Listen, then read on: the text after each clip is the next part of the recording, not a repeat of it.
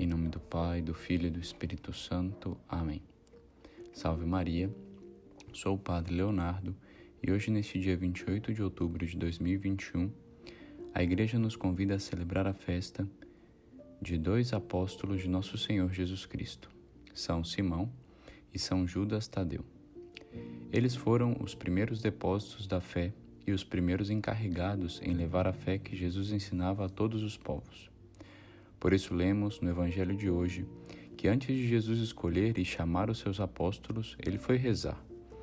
Assim está escrito: Naqueles dias, Jesus foi à montanha para rezar e passou a noite toda em oração a Deus. Ao amanhecer, chamou os seus discípulos e escolheu doze dentre eles, aos quais deu o nome de apóstolos. Pela importância que tem para a Igreja, a festa dos apóstolos deve sempre ser bem celebrada por nós, já que exalta uma das quatro notas que estão presentes no Credo Niceno-Constantinopolitano e que diferencia a Igreja Católica das outras igrejas como a verdadeira Igreja de Cristo, igreja que é una, santa, católica e apostólica.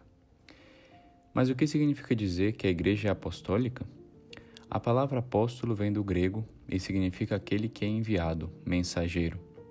Na leitura da Sagrada Escritura, podemos constatar duas realidades acerca de Jesus. Ele se apresenta como o enviado do Pai e ele, por sua vez, envia os seus discípulos. Portanto, a Igreja é enviada pelo próprio Deus em missão e confia aos homens a sua doutrina e o que ele, ela quer que as pessoas saibam e como e o meio pelo qual as pessoas podem se salvar que é a doutrina da nossa Santa Igreja.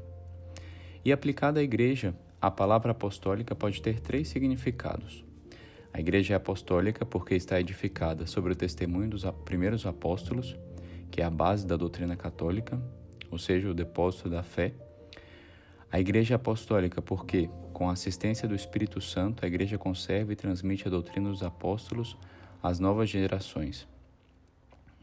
E toda a doutrina dos apóstolos nunca é mudada pela igreja e não pode ser mudada pela igreja, porque a igreja ela tem esse dever de manter é, a doutrina que foi deixada por nosso Senhor Jesus Cristo.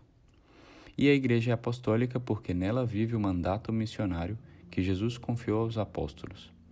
A igreja continua a missão de levar o evangelho a todo o mundo, e através do Papa e dos bispos, a comunidade eclesial continua sendo santificada, ensinada e guiada até a segunda vinda de Jesus.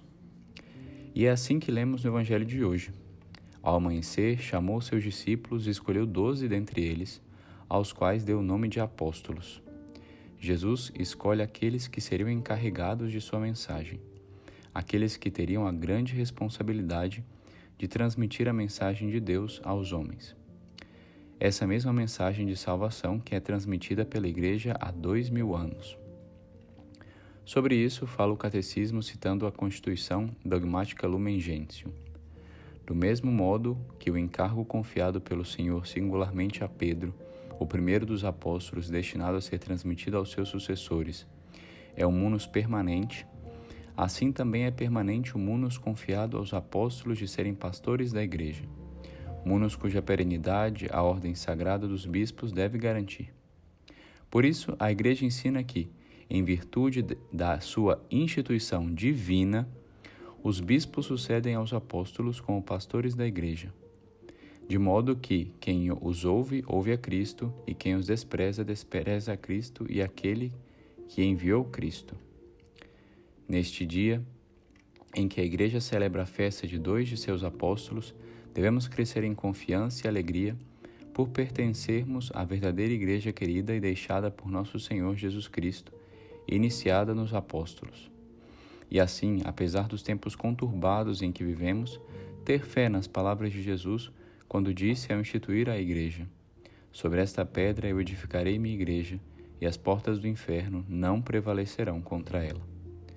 Peçamos a Nossa Senhora, Rainha dos Apóstolos, a graça de sempre perseverar na verdadeira igreja e única doutrina deixada por nosso Senhor Jesus Cristo. Ave Maria Puríssima, sem pecado concebida.